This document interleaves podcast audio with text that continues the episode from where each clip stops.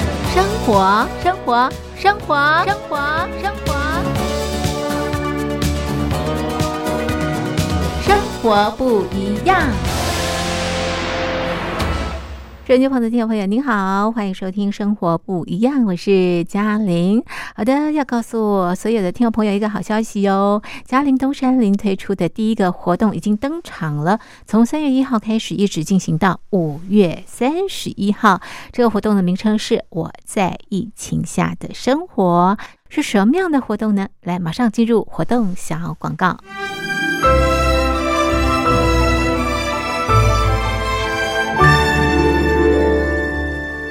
我在疫情下的生活。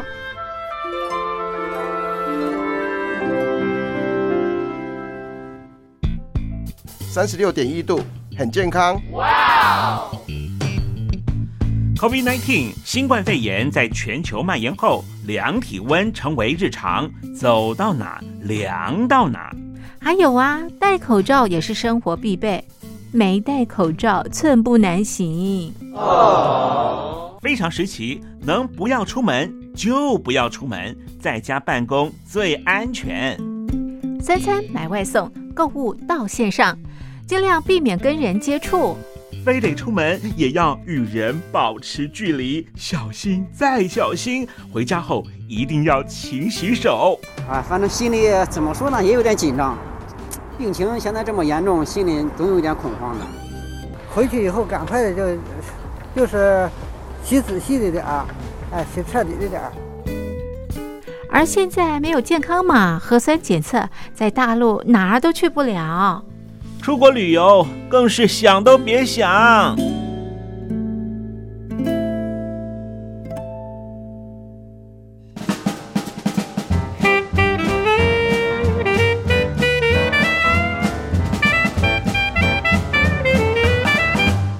COVID-19 新冠肺炎发展至今，你我的社交方式、饮食习惯、娱乐形态、工作模式都产生变化。你的生活因为 COVID-19 新冠肺炎又有什么样的改变呢？马上写下来，参加征文活动《我在疫情下的生活》，就有机会得到短波收音机哦。活动从三月一日进行到五月三十一日。来信请寄台北邮政一七零零号信箱，台北邮政幺七零零号信箱，嘉陵东山零收。电子邮件请寄 lily 三二九 at ms 四五点 highnet 点 net。l i l i 三二九 at m s 四五点 highnet 点 net，我们期待您的来信。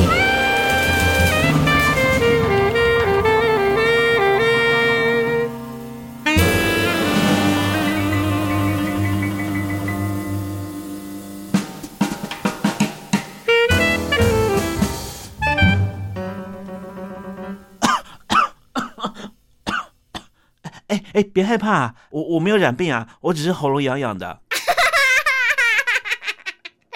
我在疫情下的生活，COVID-19 新冠肺炎改变了我们的生活。这一年多来，出门呢要戴口罩，要量体温，那么与人互动的方式也不太一样了，工作的心态也改变了，等等的。收音机旁的听众朋友，COVID-19 新冠肺炎对你的生活带来什么样的改变？只要写下来寄给我们参加活动，就有机会把短波收音机带回家。好，动作快，也请收音机旁的听众朋友把这个活动告诉你的好朋友。嘉玲东山林在台北等候听众朋友的来信喽。OK，好，收音机旁的好朋友，今天是中华民国一百一十年，西元二零二一年三月一号，星期一。今天在《生活不一样》节目当中，我们要进行的单元是新书阅览室。那么今天在单元当中，同样的，我们要分享台湾的好书。OK，一段音乐之后，马上进入我们的单元。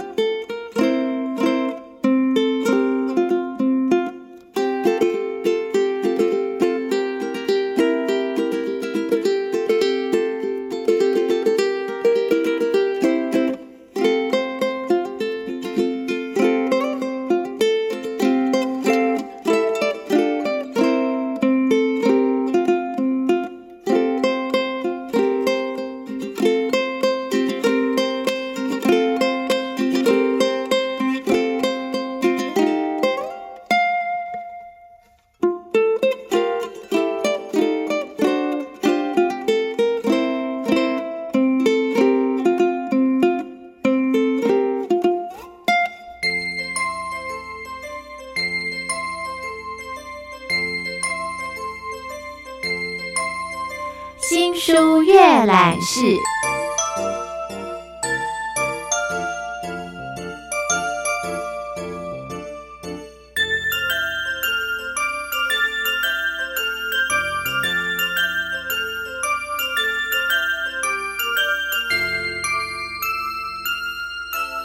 听众朋友，现在进行的是新书阅览室单元。今天在单元当中，我们和所有的好朋友一块阅读的这本书是宝瓶出版公司出版的书籍。这本书的书名是《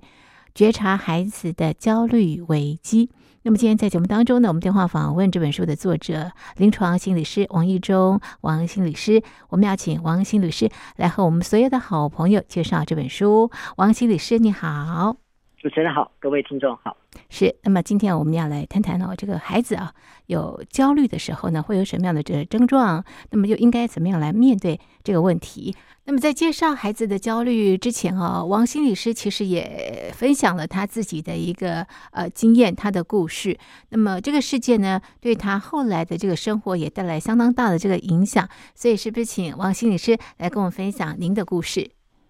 其实我们大人眼中小朋友的小事，有时候其实对孩子来讲都是大的事情。那对我自己来讲，从小我自己就认为，或者是说旁边的也认为，其实你在大家的心目中，其实你就是一张白纸，就是一一个乖乖牌的部分。对，那小时候我住三重，那当时非常喜欢到。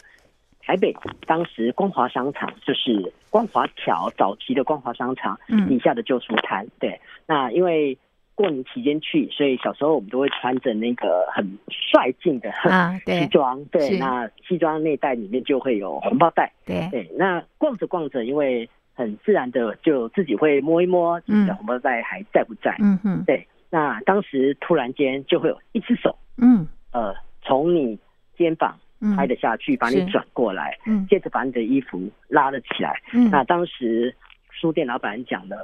一句话：“你如果偷书被我发现，就完蛋了。哦嗯嗯事实上，是我整个人愣住了，是因为我可以确定一件事情，嗯我从来没有这个念头。对，那嗯我也可以确定一件事情，也从来没有人在公共场所这样羞辱我。嗯嗯。但是在那一刹那，我愣住了。那接下来我发现我变了。嗯这个变了，其实我发现这件事情，其实当时小学五六年级，但是这件事情一摆在我心里面，一摆就摆了十三年，嗯因为我不知道我到底该跟谁说，嗯哼，到底该怎么说，那到底要讲，要什么时候说这样好。是，那从那时候开始，我就开始发现我的自我要求就变得越来越高，嗯我不允许自己犯错，嗯哼，那不允许有任何的瑕疵，嗯甚至于就是对我来讲，其实到现在我还是非常忌讳人家对我的质疑，嗯哼，是，对那种眼神的部分，嗯对，所以其实，在整个成长过程里面，你就开始发现，嗯呃，不管写错字，其实早期写信，嗯，不管信封信纸，只要一有错字，我一定是全部撕掉，啊 哈因为是我不接受任何涂改，涂改是，对嗯哼，然后写字当时就得要写的很工整，对，然后有一段时间买嗯书，你上面都要注明的很清楚，嗯哼呃是，，什么时间、什么时候买，嗯哼，购买然的后花了多少？少钱买，然后是接下来就盖 章。啊哈 所是，嗯以这个盖章的动作，其实对我来讲，到现在都还是一个很疗愈的动作，啊因哈为证明一件事情就是这个东西是我的，是这个东西是我买的。是，对，嗯，但是你会发现，呃，整个人变得开始嗯战战兢兢，对，整个人变紧得绷非常在乎嗯别人的眼光。所以其实，在这样一路走来的时候，其实等到我讲出来的时候，嗯其实已经到十三年后了。嗯哼，那我们有时候可以来思考，嗯当一个小孩他年纪那么小，嗯但是他自己去面对这样子的一个挣扎。事实上，有一段时间我去书店，我嗯非常的焦虑，嗯哼，因为我又担心嗯地力掉了，嗯 尤其是后来又有所谓的电子防盗器，嗯嗯所以每一次你要走出来的时候，你都会去害怕，嗯啊哈 会不会是突然间啊那个防盗器又响了？是，虽嗯然是我很确定我啊。不会做这件事情。嗯哼，因为这件事情导致你后来的行为，比方说你写字，呃，只要有写错你就这个撕掉，对不对？或者呃是对呃，你都战战兢兢的，非常在意别人这个眼光等等，这就是焦虑的一个这个反应吗？其实焦虑呈现有很多种，嗯那其实以我当时呈现出来的，嗯其实都是非常清楚的焦虑的反应。嗯哼其实你你会开始发现，你的注意力会开始摆在很多细微的地方。嗯哼，是，对这件事情，其实到后来导致我，包括我三十岁的时嗯候，事实上我当时研究所毕业了，呃，也在医院工作了，啊、嗯但是三十岁的时候，我当时做了一件事情，就是自己把所有的专业都放到一旁，嗯结果开了一家二手书店，嗯开了一家不会哔哔叫的，嗯开了一家老板不会去指引你的。好嗯，那当然到后来那个二手书店时间很短暂，大概八个月左右就结束了。嗯那嗯那我又回归到医院去。那事实上，我在这二十年的儿童青少年的心理智商治疗过程中，嗯，其实会不时的提醒我一件事情：许多什的么孩事子，嗯他们可能都被误解了，呀，是他们可能都因为我们大人的一些粗鲁、粗嗯暴，对导致有些事情是，对他们来讲造成往后的影响。嗯哼，所以在实务工作上，甚至于就是说，包括我现在，对，其实还是会有一些残余，嗯嗯 嗯还是会有那 是些所谓的残余的那一是些是，呃焦虑的部分。对所以这也是写这本书主要也是在提醒我们嗯，大人，大人其们实，嗯很多孩子是我们以为小事，像曾经有嗯孩子，他可能在安心班考试，只是橡皮擦掉了，对笔掉了，只是弯个腰捡起来，但是老师就认为你在作弊，哦是，但是事实上孩子并没有。对，好，那我们大人有时候顶多就是好，我这次原谅你，嗯就是你这次没被我发现，你下次被我发现你就完蛋。好是是，可是事实上孩子要的有时候可能不是这样一句道歉，嗯而哼。呃是我们大人不经意的一句话，其实对很多孩子其实都是伤害。嗯哼嗯哼哼，没错，也会带给他这个未来行为上的一个这个改变，对不对？或者是呃影对响哦。好，那今天在节目当中呢，我们要来看看这个孩子的这个焦虑哦。其实孩子只要有焦虑，他会有一些这个症状出现的，对不对？那是所以会有哪些症状啊？我们是可以从头到脚，好，嗯哼说有的孩子会开始摸头发、卷头发，嗯哼，那严重一点的，有的会开始拔头发。嗯哼，那当然，你也会看到有的孩子会抓脸、抠脸、咬手，嗯甚哼至于哼，我们有的孩子会去呃挖鼻孔，嗯有的会去剥那个嘴唇的皮，嗯，那嗯另外就是咬衣领、嗯咬嗯袖口、哦是卷是衣角。嗯那有的孩子是拉链不断的反反复复的拉，嗯哼纽嗯扣不断的转。嗯那当然，你也会发现有的孩子更明显的，有的眼皮会跳，脸会跳。哦那当然也有孩子到手汗，也有孩子频尿。嗯啊，也有哼孩子常常就是呃脸部表情很僵硬嗯，肩嗯颈僵硬，对，嗯哼，所以哼其实这些都会呈现在不同的孩孩子子，对嗯，就是说嗯同样一个孩子，他可能有对好几种不同的呈现方式，嗯哼对嗯哼，所以有大人看到小朋友有这样的一个症状的时候呢，你跟他讲不要这么做是没有用的，呃，对，其实我们最常遇到就是孩子紧张焦虑，是他咬手。对咬手指甲，对，但是我们大人就会觉得，我跟你讲了这么多次了，可是嗯这里会有个问题，就是、嗯我今天抠手咬手，也许是因为我在学校分组，嗯，我一直被拒绝，对，对，但是这时候大人并没有了解，就是你又威胁我，对好那这时候变成是呃分组事情没解决，你又威胁我，我没错我不咬手了，对，但是我可能现在开始拔头发了，哦，更严重，对嗯，他等于是转移到另外一个呈现的方式，是是是，呃，如果说没有找到问题，加以这个协助来呃这个改变的话，他的问题会越来越大哦。呃那对刚呃，王老师您提到像分组的问题，呃小朋友可能已经有疙瘩了，所以开始有一些行为上的这个改变。那这样的一个这个情况，看到他焦虑的情况，大人们应该怎么样来应应啊？呃，我们第一个当然大人得要很细腻的去觉察孩子的不对劲，是，那接下来当然有的孩子愿意说，但嗯是有的孩子也说不出所以然。对，所以这时候我们可能就要去厘清造成嗯他的这个行为表象底下的那个讯息是什么。哦，嗯假哼，设我们后来知道是因为跟分组有关，对，那当然这时候我们就要去看，有的孩子是我主动去找人，但是我被拒绝是，而且是一次一次被拒绝。嗯哼，那有的孩子是他不知道怎么去找人，嗯，他不懂，所对，以这两种焦虑它其实就不不一一样样了，就是是它的原因点就不一样。对，那假如说我们发现孩子是他的焦虑源是一直被拒绝。嗯那这时候我们老师的部分就会建议，那就不要再采取所谓的小朋友自己找嗯啊，因为我们有些孩子只要听到老师讲，来小朋友四个人一组，五个人一组，有的孩子就开始觉得自尊心受损了，嗯，因为他有又发现他待会又会被拒绝，所以嗯有的老师呃比较细腻一点，就是好，现在一号到四号，嗯五号到八号，嗯就是强迫的分组，嗯嗯。所以这时候孩子他就会至少安心一点。刚刚提呃到这个小朋友焦虑的症症状很多，但是呢，这个焦虑的事件也很多哈。不同的这个事件处理的方式呢也不太一样。我们待会再请王心理师介绍给所有的听众朋友。我们先来欣赏一首好听的歌曲，歌曲之后再回到节目当中。走着走着累了，这一路多少坎坷，想着想着哭了，却不能再回头了。忍着忍着笑了，成长是要坚强的，不觉得拥有梦是错的，遗憾我渴望的，你不懂得。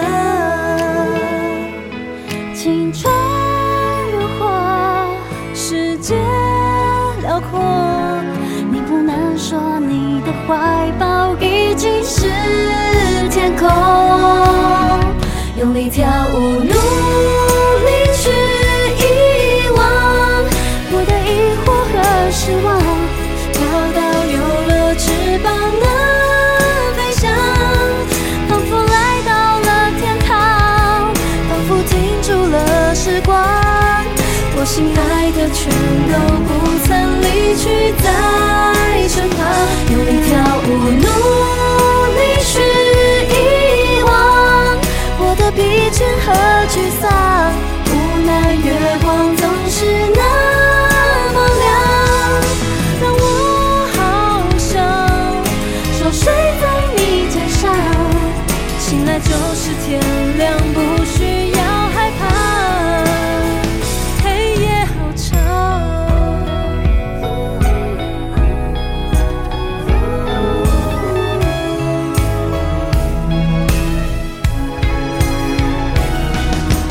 忍着忍着笑了，过去的何苦加深？想着想着哭了，承受着现实严苛。走着走着累了，不自觉又想你了。怀念是最寂寞的快乐，明明早该放的，却不舍得。青春如火，世界辽阔，怎么我却感觉冷得被困在阁楼？用力跳舞，努力去遗忘我的疑惑和失望，跳到有了翅膀的飞翔，仿佛来到了天堂，仿佛停住了时光。我心爱的全都不曾离去在身旁，用力跳舞，努力去遗忘。我的疲倦和沮丧，无奈月光总是那么亮，让我好想熟睡在你肩上，醒来就是天亮，不需要害怕，黑夜好长。哦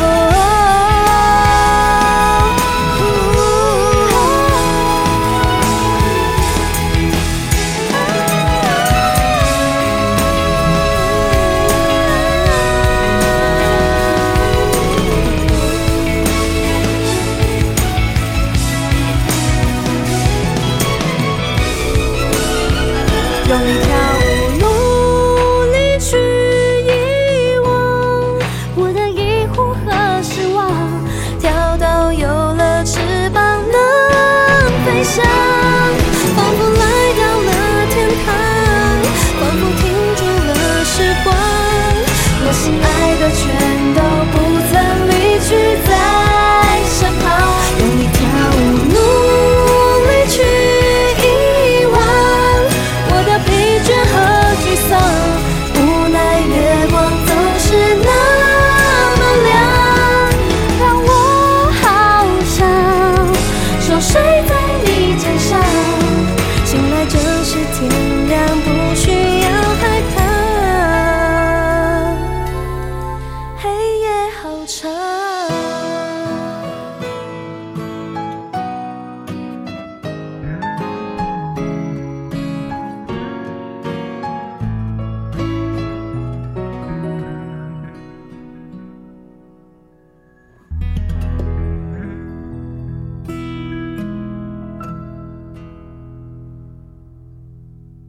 手机旁的听众朋友，欢迎回到《生活不一样》，我是嘉玲。我们进行的是新书阅览室单元。今天我在单元当中呢，和所有的好朋友一块阅读的这本书是宝瓶文化出版公司出版的书籍。这本书的书名是《觉察孩子的焦虑危机》。我们访问的是这本书的作者、临床心理师王义忠王老师。刚提到孩子焦虑的时候呢，会有不同的这个症状，同时呢，其实啊，这个背后的这个事件也不太一样。刚提到分组的问题，对不对哈？那另外呢，孩子哦，这个功课写不完，他也会非常非常的焦虑。啊 我想对绝大多数的孩子这个问题是非常严重的。我们赶快请王老师来告诉我们。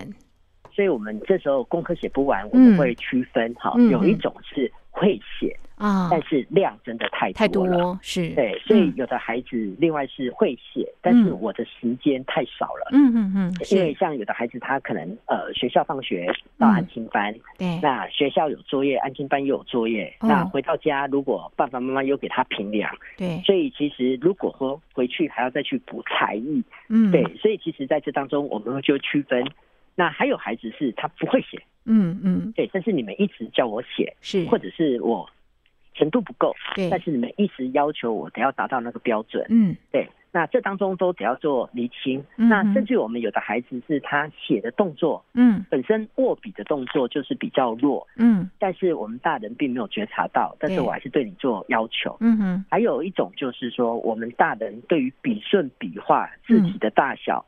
呃嗯，非常的在要意。求，嗯哼，对，所以就会不断要求孩子再重来、再重来、对再重来。没对错，，所以其实，在当中我们会看到一件事情，就是说他写作业拖了时间。嗯好，那这时候我们就要去看是不能还是不愿，嗯哼，是我的这个能力真的不到，嗯哦嗯还是说哦，我其实根本也都不想做了。嗯哼，对嗯，那有的不想做，就是如同刚才讲，嗯考卷这么多，嗯作业这么多，对对，所以我们曾经有的孩子的应付方式就是，安心班，你假设作业写完，嗯你就不能离开座位，你还是得要再写评量。嗯哦哼那有的孩子就干脆放慢自己的速度，嗯呃，我四点到安亲班，七点把爸妈来接，我就嗯把我的作业用最慢的方式把它写。是用拖的，嗯呃对，因为反正写完也不能晚，对，对，那我就不用给自己找麻烦。嗯嗯，太快写完，我就得要再去写其他的。嗯嗯所以这个都是我们要去衡量嗯，孩子本身时间、内容、嗯程度。那这当中把问题点找出来之后，嗯我们才比较容易去解套。嗯哼哼哼，是，这是啊，这个作业写不完的这个状况。另外，孩子很焦虑的就是考试啦，啊，是，哦，考试也让他们非常的焦虑。嗯哼，所以在考试的部分，我们会分好有一种焦虑是，事实上他有准备，而嗯是，嗯且很认真准备，对，对，但是问题是他会很在乎那个对结果，嗯好所以在这当中，因为他有准备，所以我们有一种方式就是协助孩子来稳定自己的情绪，嗯比如说让孩子去想象，嗯那嗯个想象就是你去想象你嗯今天已经在书桌前开始在写这份考卷了，嗯嗯就是那种想象，就像一台空白机在你头顶上，嗯，你看到你正在写这一张考卷，对，那甚至于那个情境，就是明天下个礼拜考试的那个情境，你都可以掌握。是，那这个时候，其实当我们可以掌握考试的那个情境嗯，虽然是一个想象，对，但是事实上对孩子本身来讲，他比较容易稳定，嗯哼，情绪上，容易稳定。通常我们是这样，适度的焦虑有必要，嗯哼，甚至于适度的焦虑会让我们的表现更好。嗯哼，那为了维持适度的焦虑，我们至少能够控制。嗯，当然，我们可以控制的部分越多，我们的焦虑相对也可以比较控制在一个水准。没错对，，哦是，那这是一种。嗯对，那另外一种考试的焦虑是，有些孩子他就是没有准备，嗯哼，他就是没有看。嗯好，那这个时候你要做的就会在于是怎么再把他拉回来，嗯他看书这件事情。嗯哼，那至少让他先分段，嗯先一部分一部分一部分。嗯，那有时候我们也会让孩子去做一些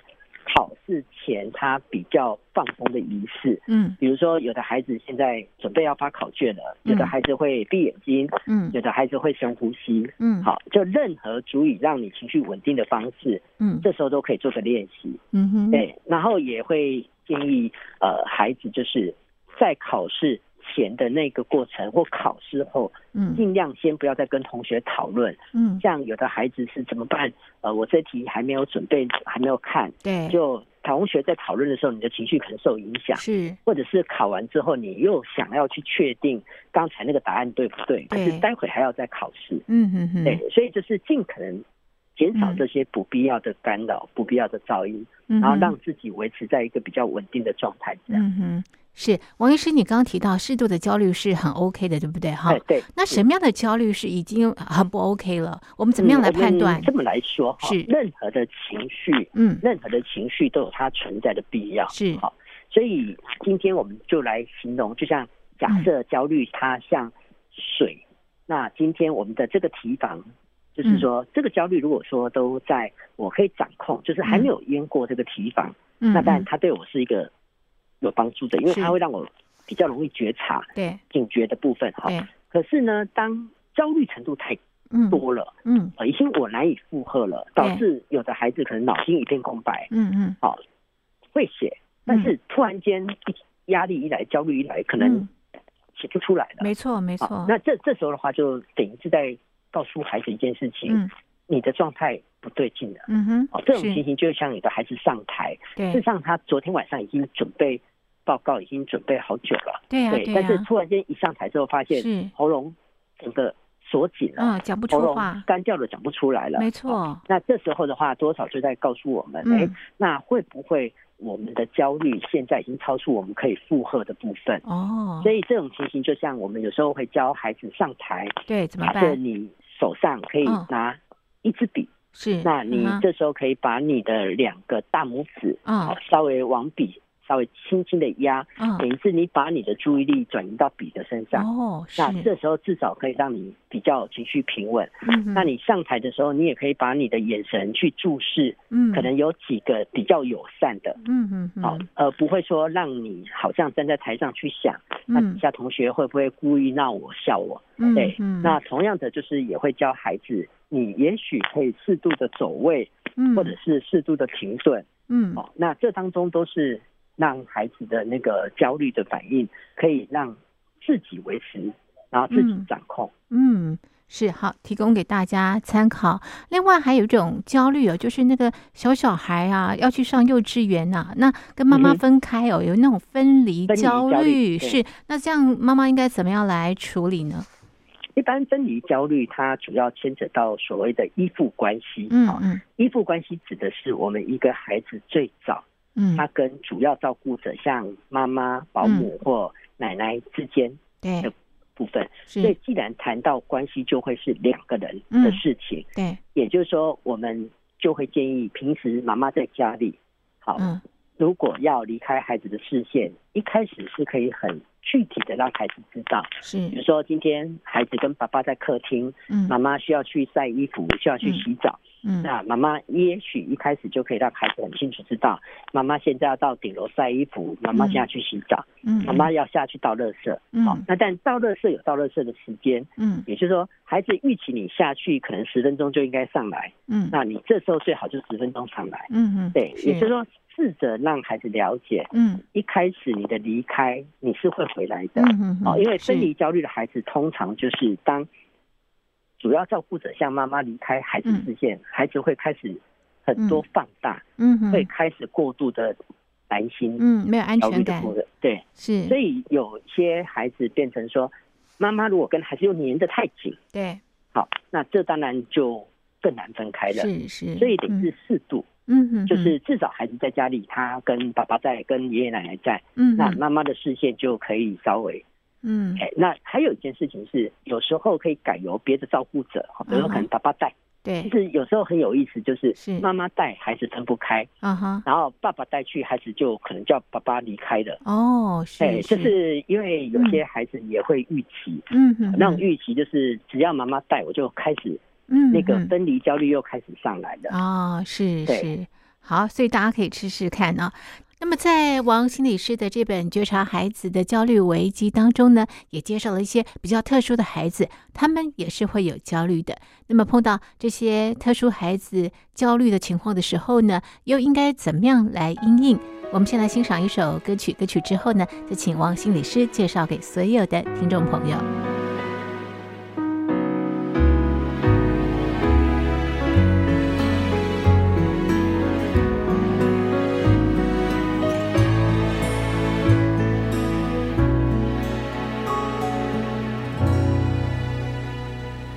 久久没有抬头望，世事生活低头花，脚步一步步前进，却感受到寸寸捆绑。月月没有茶叶香，日日生活奔波忙。眼光一层层堆叠，感官却在流逝，一点点搁浅前往。就让绿叶微风流水夕阳，提醒自然颜色各种风光。忙碌的人啊，无法想象错过了他们，世界会有多么的凄凉。就让亲友爱人打成肖像，提醒着人们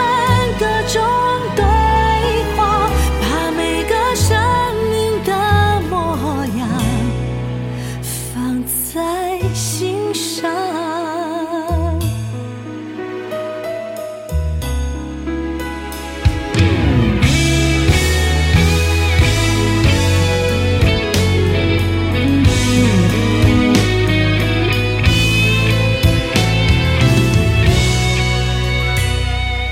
月月没有茶叶香，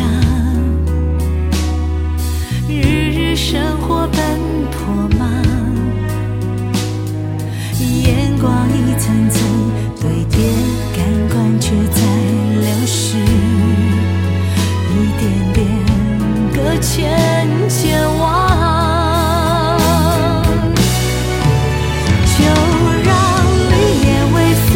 流水夕阳，提醒自然颜色各种风光。忙碌的人啊，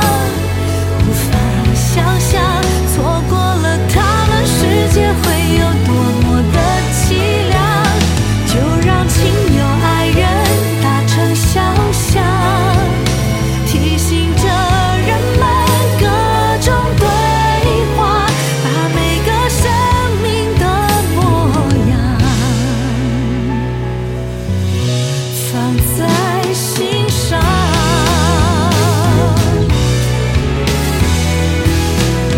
经过沉默的祝福，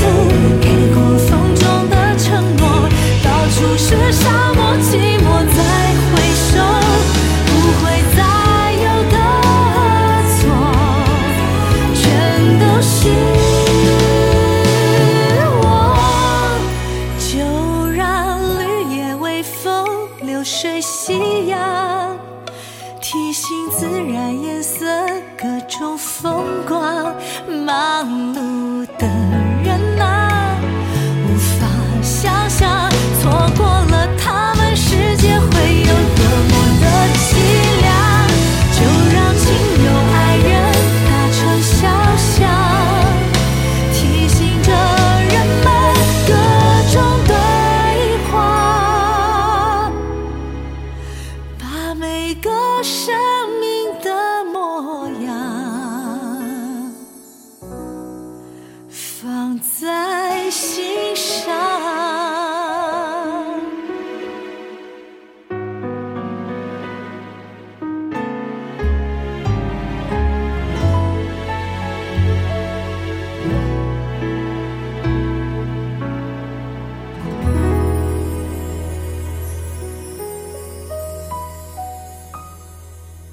收音机旁的听众朋友，您现在收听的节目是《生活不一样》，我是嘉玲。我们进行的是新书阅览室单元。今天要在单元当中呢，我们电话访问临床心理师王义中王老师，我们介绍老师的新书。这本书的书名是《觉察孩子的焦虑危机》啊。那小朋友呢会焦虑，其实有不同的这个缘由的，因应不同的缘由要有不同的这个做法。那当然，小朋友会有一些这个呃焦虑的征兆。我想作为大人们也要去呃觉察小朋友的这些征兆，然后了解这个背后的原因，给予适时的这个呃指引啊，让小朋友能够脱离呃这样的一个焦虑的状态。我要再针对一件哦、呃这个小朋友会焦虑的这个呃事件来请教啊、呃王心理师。这个事件哦、就是现在小朋友都会有脸书啦、IG 啊等等啊，小朋友都会很在意到底有没有人看我的东西啊。不断的这个关注的这个情形之下呢，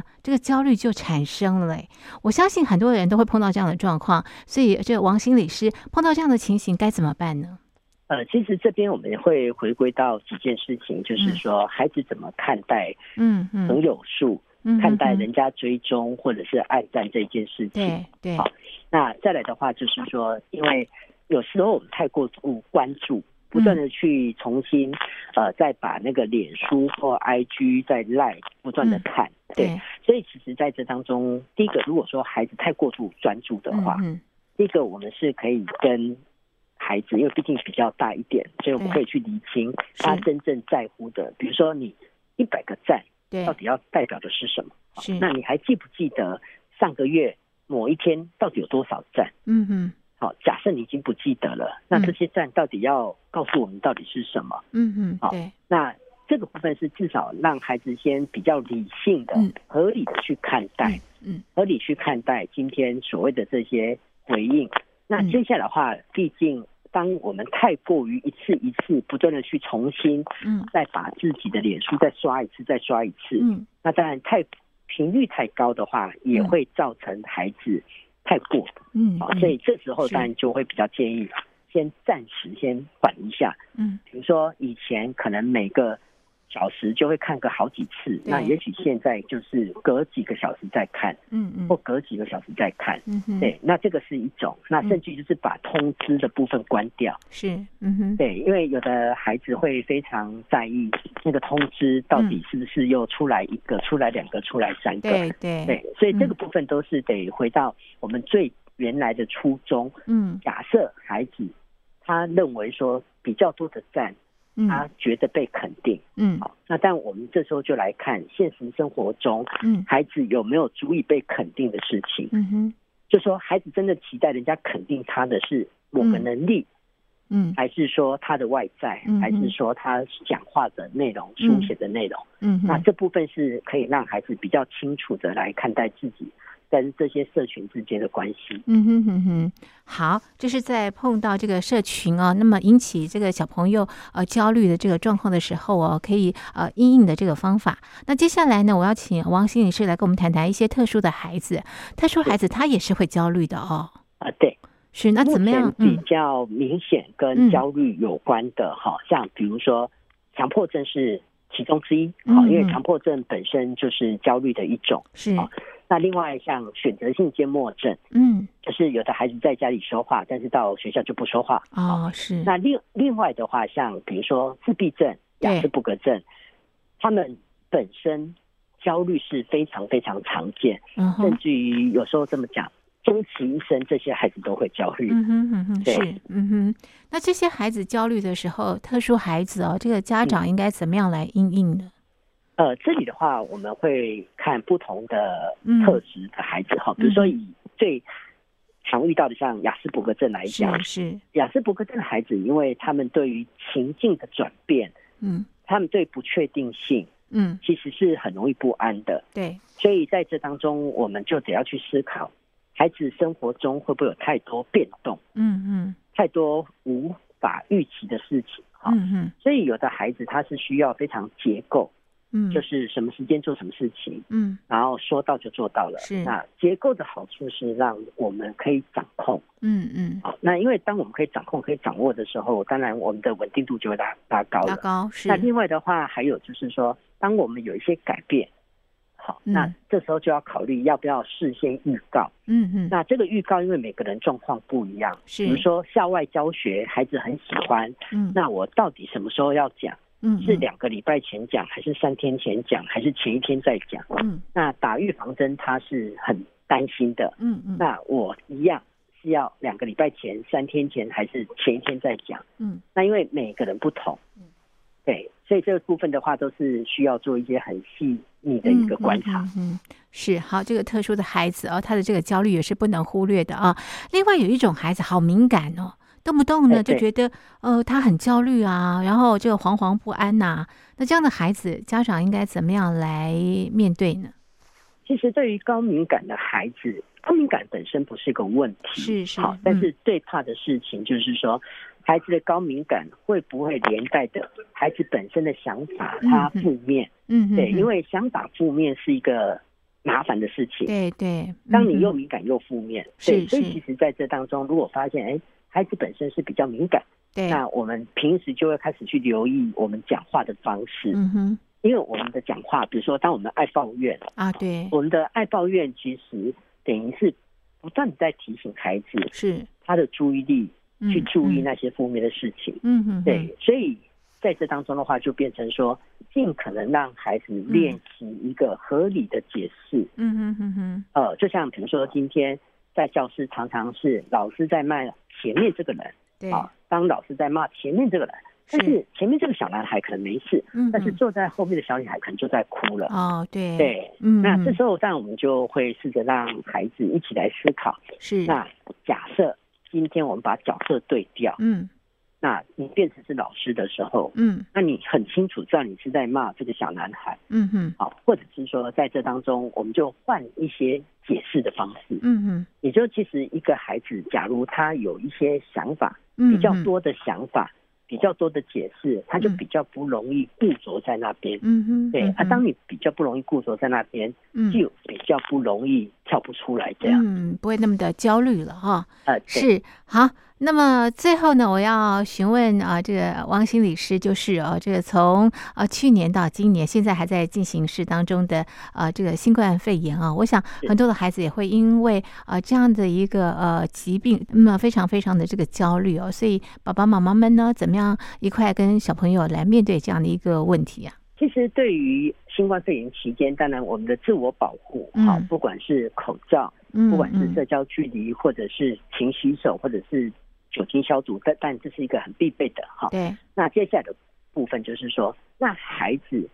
其实是不需要过度去接触太多的新闻讯息，嗯哼，也就是说，他并不太需要那么的密集的一直去注意，对，嗯哼，是，除非有一些我们觉得哎、诶可以让孩子知道的。嗯哼哼哼，也就是其实，在这段期间，嗯孩子可能有些生活被改变，对但是当我们依然维持我们的节奏，嗯啊，但这个节奏的意思是说我做好自我保护，嗯那我依然还是可以在有限度的嗯活动内，是，对，所以其实这时候的话，至少让孩子的注意力还可以拉回到过去疫情之前的部分，就是嗯不需要跟孩子太过于去讨论。哼啊哈，不要强调了，呃，对，因为其实某个阶段对孩子来讲，就是我在这个阶段我做好自我保护，就事实行上了，我就会降低风这个险风，险。嗯对哼哼哼。OK，好，其实哦，在王心理师的这本《觉察孩子的焦虑危机》啊，那么里头有很多啊，这个小朋友碰到这个焦虑的这个呃状况的时候，他的一些这个反应啦，或者是呃因什么样的事件导致的这个焦虑，那么怎么样来陪伴这些孩子的一些这个做法？这个王心理师呢介绍的非常的这个详尽啊。那其实重点就是啊、呃爸爸妈妈、大人们要陪伴小朋友一块去面对焦虑，对不对？哎，是是好，当啊、爸爸妈妈一块面对呃这个小朋友的焦虑的时候，小朋友就会慢慢走出来，那么爸爸妈妈跟小孩都可以松了一口气了哈。 哎，对，是好，这是今天在节目当中呢和所有的好朋友介绍的宝瓶出版公司出版的书籍《觉察孩子的焦虑危机》，我们就介绍到这边，非常谢谢王心理师的介绍，谢谢您。谢谢。日落是耀眼的花火，熄灭之后就成了透明的爱追求，星星是哭泣的烟火，终于找到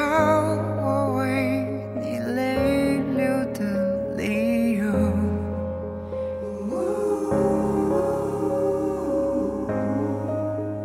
等待你的降落。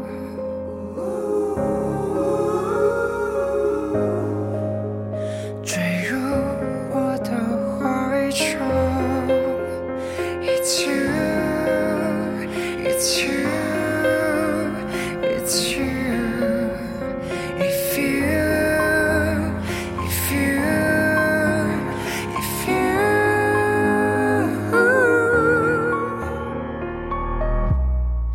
I'll be the light，黑暗的时候，为了你存活。I'll be the light，回首的时候，陪在你身后。Now waiting for，waiting for，waiting for you。I'm not resting for, resting for, resting for you.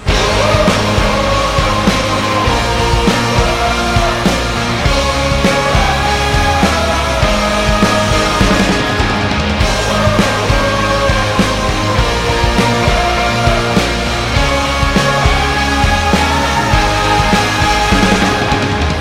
月光是苍白的灯火》，拥抱之后就成了温暖的被窝。你就是需要我的火，终于找到舍不得睡去的理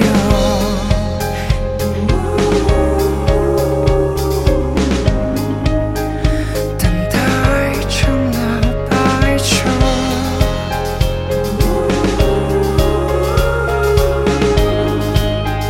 绽放成了云朵。It's you, it's you, it's you. If you, if you, if you, I'll be the light. 黑暗的时候，为了你生活。I'll be the light，回首的时候，陪在你身后。Now waiting for，waiting for，waiting for you。I'm not resting for, resting for, resting for you.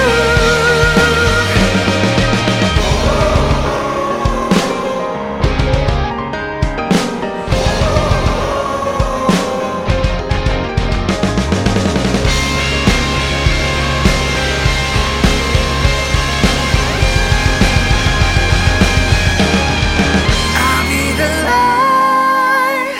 黑暗的时候，为了你生活。